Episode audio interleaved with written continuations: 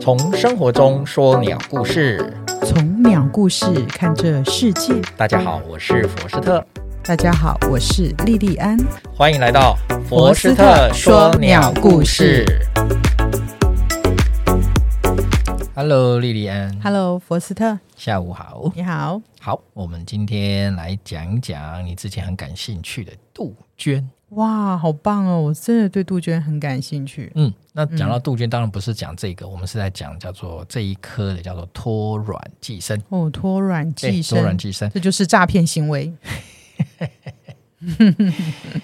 啊！我们上次不是才讲吗？不要拿鸟类来比拟啊。没有关系，这就是只是一个说法嘛，逗博君一笑好吗？好，那脱卵鸟类其实我形容有叫三不政策：三步哪三步呢？不筑巢、不孵蛋、不育雏。哇，实在是太偷懒了。太棒了，不是吗？嗯，做母亲的是不是很希望这样？ 啊，脱卵寄生呢，就是形容就是说鸟类它把卵它下的蛋产在别的鸟巢中，由其他的鸟呢，哈、来帮它孵化跟育雏，这是非常非常特殊的繁殖行为哦。对对，对真的很特那殊。那说实在话，这种巢寄生的行为哦，它的产生哦，那目前来讲当然没有研究到那么深入。我们现在只是发现说，哎，不止杜鹃，我们不先止杜对鹃，还不有止其杜他的鹃鸟类也是这样。对，有有很多鸟类啊，不止杜鹃，只是说，因为我们大部分对杜鹃比较熟，没错，好，那我们就来看哈、其实呢，全世界大概有五个科，八十多种鸟嗯，有典型的偷卵寄生行为。哇，这么那多哦，当然，你看八十多种，你看全世界多少鸟？一万左右。对，一万，对所以它占全体世界鸟类不到百分之一，嗯，其实也是算蛮少的，还很少，算不多哈、嗯那台湾呢，有十几种杜鹃哈、那比较常见的，我们的夏候鸟叫做中杜鹃。中杜对，鹃，中度鹃又叫筒鸟。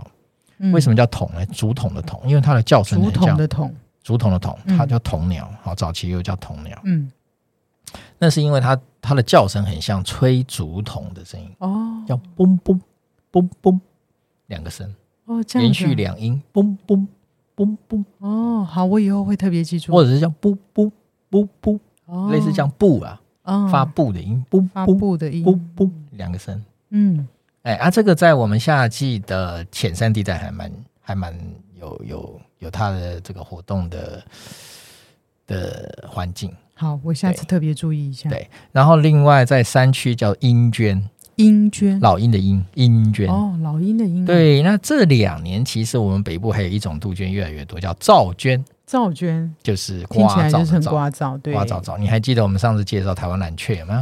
是合作生殖台湾蓝雀不就介绍到噪鹃吗？有赵娟就是喜欢脱卵在鸭科、八哥科。那鸭科里面呢，就是台湾蓝雀。哦，我们在台北北部有几个公园都发现台湾蓝雀巢有赵娟的小鸟。嗯，对，好，然后呢，再来就是大陆比较多，就是大杜鹃啊、小杜鹃啊，嗯很多很多杜鹃。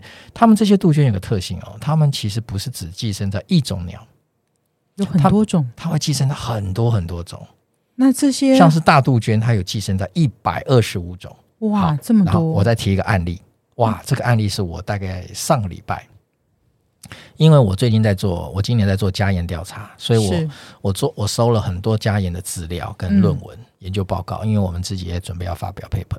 结果呢，我竟然就找到一篇中国大陆的资料，他竟然发现说，大杜鹃在家宴中脱卵，大杜鹃对脱燕在家宴里。脱卵在家宴的巢里，那这样子，它的蛋的大小应该哎，比很例神奇，非常的很神奇不。相符然啊。后就这么一个案例。哦，就这么一个案例。所以说，你从这个案例，其实我们也可以推论说，其实大杜鹃，它们这种鸟，或者是杜鹃科这种鸟，很多它们其实是属于一种尝试性的脱卵。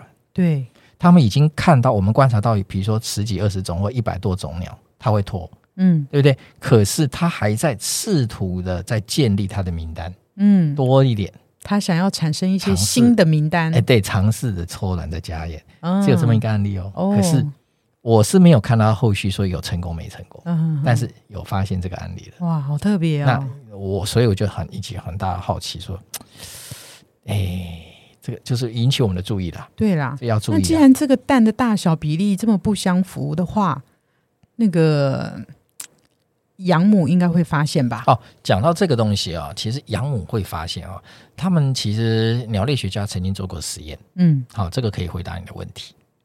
他们曾经把一些鸟蛋把它换过，就是原本的鸟蛋把它换成诶比较大的，对。那看鸟会不会孵，结果呢而？且是超级大，可能比它的蛋大了两倍到三倍哦。哇，造孵，丈夫造孵，他到底是知道还是不知道啊？好，他造福，他不知道还是知道，我真的也我们也不知知道。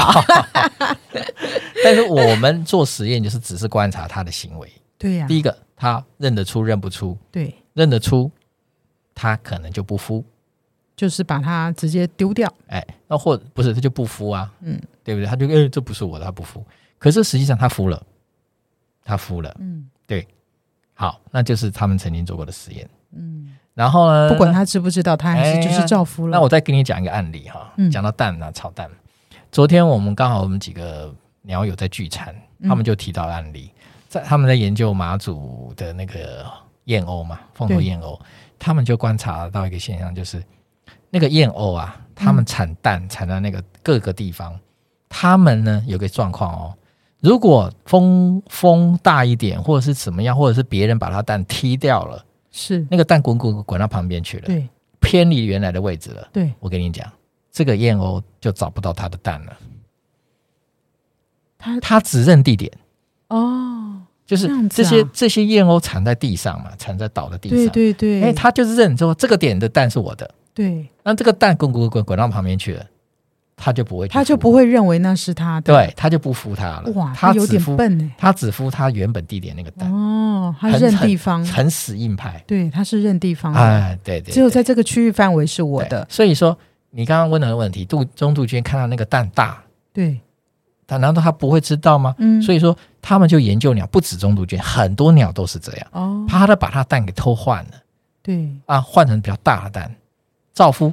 好，没关系。那既然养母分不出蛋，蛋孵化之后，养母你总是认得出来是不是自己的孩子吧？哎，那这个也要问鸟，它到底认不认得？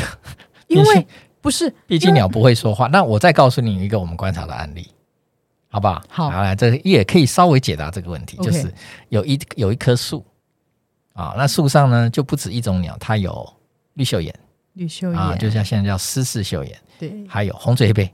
红嘴黑背两个比邻而居筑巢繁殖，哦生小宝宝嗯，啊、好，那这两个妈鸟妈妈不同种啊，对呀、啊，结果呢，红嘴黑背鸟不是比较大嘛，对呀、啊，那个小鸟呢就离巢了嘛，就站在巢枝上那边哇哇叫嘛，因为它嗯一直靠腰肚，子饿了，那、嗯，肚子饿了，靠要腰要了要要、嗯要找虫，要找妈妈要虫吃对。嘛，可是妈妈出去觅食啦。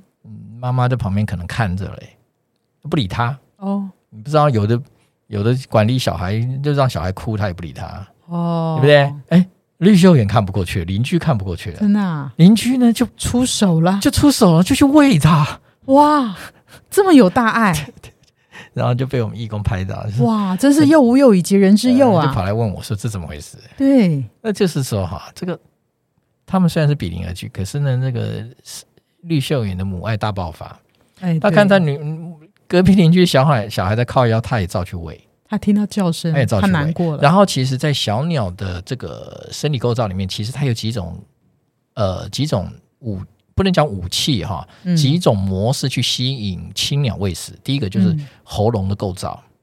他嘴巴张很哎大，，这个在文鸟科很明显，喉对文鸟科的喉咙有一个很特殊的花纹，花纹，对，然后它那个喉咙就会伸出来，像一朵花这样子，还有还会左右摇晃呢，哦，然后就会吸引那个青鸟去喂它。哦，然后它们有的鸟是血盆大口，对，没有错啊，，有的是黄色的大口，对。啊，这种鲜艳的色彩也会吸引母鸟去喂它。可是每一个小孩都张的一样的大嘴啊，我妈妈要喂哪一个？会不会一直都喂嘴巴张最大的那一只啊？哎，这个就是很好的研究题目 啦。那我应该要去写个论文报 告了。那你我们，所以我们在观察巢就要看说这个巢、这个巢、这个巢，每一个巢的繁殖成功率，以家燕来讲。嗯，呃，同样案例，那家燕是不是每只巢每个巢的小鸟都可以顺利成长？对，有的可以，有的不行。是啊，那有的可以，那是不是表示都平均喂食了？嗯，那有的又不行，那不行的话，有的夭折，那夭折的是原因又是什么？嗯，那所以要去分析。对，到底是因为食物分配不够，还是因为它本身体力衰弱？啊，那一现在来讲，我们就可以借由现在高科技来解决这个问题。嗯，怎么解决？怎么解决？摄像机呀、哦，然后对不对就是看他是不是有好好监的视器啊平均分配、啊，监视，器呀、我们就监视器拍那个草啊，嗯哼，然后就可以看看到的角度，可以看到它喂食嘛，对对看对，三只鸟、四只鸟嘛，对看它有没有平均喂食嘛，对。它有平均喂食还是没平均喂食，然后小鸟成功率怎么样？那通常鸟妈妈是不是都会平均喂食啊？不一定，不一定哦，不一定。说实在，第一个是叫的最欢、叫的最饿的那个，叫的最大声、脖子伸的最长的那只，嗯最容易得到父母的青睐，啊，是这样。对，那你说啊，三个都一样长，我跟你讲，不一定，不会一样长的，不不不一定，有的会，有的不会，哦因为一个巢，它有的巢不是同时孵化，嗯，所以它有老大、老二、老三。那那那我的问题就来啦。今天脱卵寄生的话，我们讲杜鹃，杜鹃的鸟也许它的体型会比较大，那鸟妈妈它的它自己的亲生孩子可能体型比较小，那是不是杜鹃的孩子就占上风 了？对吧？这个有两个状况，这有两个状况。我什么因状况为刚刚我们在讲，才刚刚才开始讲，还没讲完嘛。嗯，杜鹃的一个另外一个特性就是它的小孩，它的小孩会有个特性，第一，它的孵化期很短，所以它通常会比它的养父母的小孩早孵化哦，啊。所以早孵化，它孵出来了以后，杜鹃鸟的背部哦，背部哎，杜鹃哈、那我我先讲这第一第一类的，这种这一类的杜鹃的背部有一种很特殊的敏感的神经，敏有一条敏感带不是一条，是一个区小一个区区块块在背部，你就把它嗯哼想象成背部、都不能碰，哦，一碰它就怎么样？我不知道哎，可能就痒，就就痛，就怎么样？哦那它有个冲动，就会去把那些蛋碰到了，通通顶顶顶，你把它顶掉。哦，你应该有看过那个影片，就是它就用子用用它的微弱的腿，然后用它的背去这样子顶啊顶，很努力的顶。也把就是个说，顶那些蛋，就是说不不管是蛋还是小鸟，一旦你碰到了杜鹃的那个敏感的背部，它就会那个背部就会使出它的那力气个力气，去顶要它，把把这个碰到我的东西给顶出去，用他蛮洪荒蛮荒之洪力，荒之洪力荒之力去对把那个蛋顶掉，顶掉，顶到有可朝代能有可能是蛋，有可能是小小鸟对，只要任何东西都顶，哇，那还真的所是以不能碰，巢里只有它那一只小鸟，所以嗯鸟爸爸、鸟妈妈，它的义父母只会也喂它这一只，嗯，所有的资源就灌注在它身上，对然后越长越大，长到它比它养父母还大两三倍、四倍、五倍，哦，你就会看到一个很特殊的小鸟喂大鸟，没错，就是这样。哇，真是对，那、刚刚我们不是前面讲赵娟吗？对呀、哎，赵娟又不一样了，赵娟又不一样啦赵，娟不来这套。那赵娟来哪一套 呢？赵娟跟她的养父母小孩和平共处，哦，哎、对还不错嘛。哎，对，那哦什么理由呢？对啊好了，那鸟类学家就说话了嘛，怎么了？他就说哦，是因为哈、那个呃鸦科鸟类哈、那、它们的食物丰盛，不虞匮乏，所以呢，赵娟不会演化出这种现象。哦，这样啊。哎，是这样来解释的。那那既然这样子，杜鹃的寄生脱卵行为，那有没有养父母呢？他们有反寄生的行为啊？我不太懂你的意思，什么叫反寄生就是啊？防止他自己被寄生啊，哦，对不？对？好好好，反寄生啊，哦，反寄生，好，好对啊好好好，就是说它寄生了。嗯，然后我第一个看得出那不是我的，把它弄掉这是他的反寄生行反寄为，生这是第一个嘛啊，？反制行为，哦，反制，反制行为，对对对，反制行为，哦，有有有，好，你讲的这个是一个重点了哈。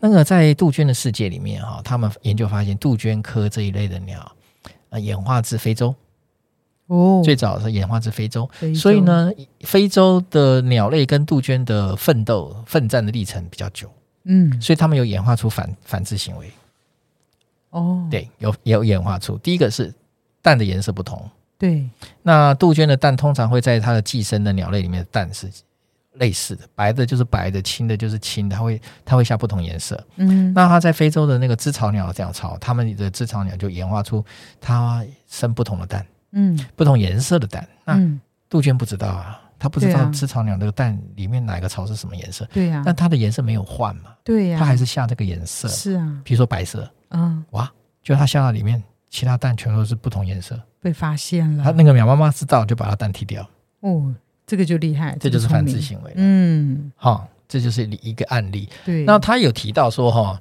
当这个杜鹃鸟它扩散在欧洲，有一些很不常出现的地区，有有杜鹃不常出现的地区的时候，当地的鸟其实对杜鹃不了解，嗯，它跟他们没有怎么交交手的经验值对，啊。这个时候，他们的这个寄生率非常高，嗯成功率非常高。嗯所以实际上你要了解一件事，就是我们现在看到很多影片，或者是我们看到的现象，都是成功案例。对，所以没错实际上亚洲地区的杜鹃有没有反反制行为呢？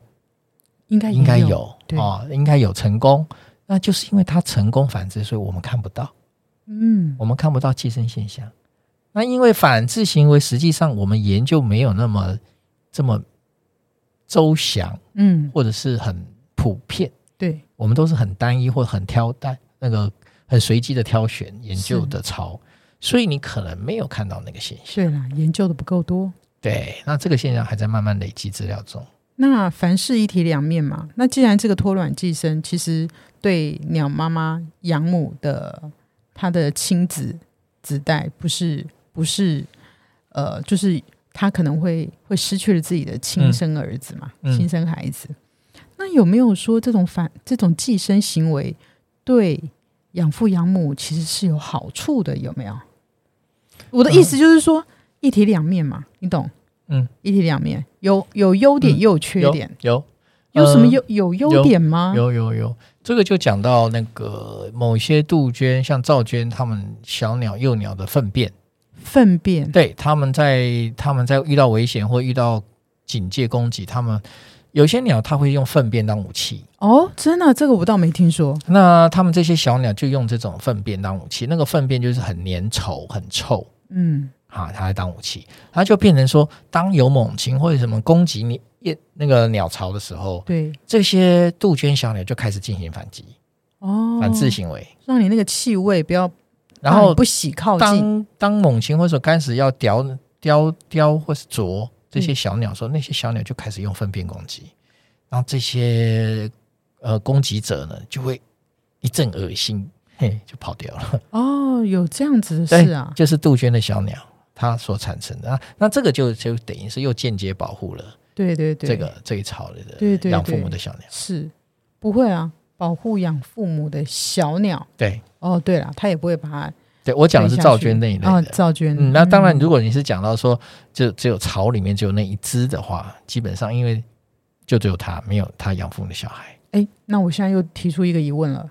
嗯，既然既然那个嗯杜鹃它的那个粪便哈，具有这种这种特殊性，特殊性，对，那这样子，呃，我们都知道说，呃，鸟妈妈在喂食小鸟之后，小鸟会立刻会有一个粪囊跑出来，嗯然后鸟妈妈会吃掉。嗯那这样子，赵娟的粪囊，鸟妈妈会不会去吃掉？啊，说实在，我也我真的也没看过，我不知道怎么回答你这个问题。因为这是一个武器嘛。不不不啊，你可能误会我意思了。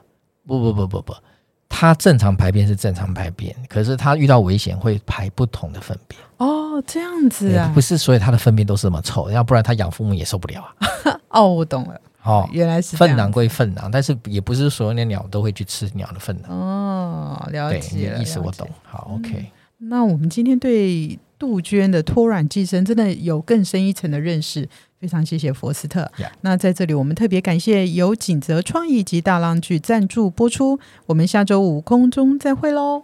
拜拜拜拜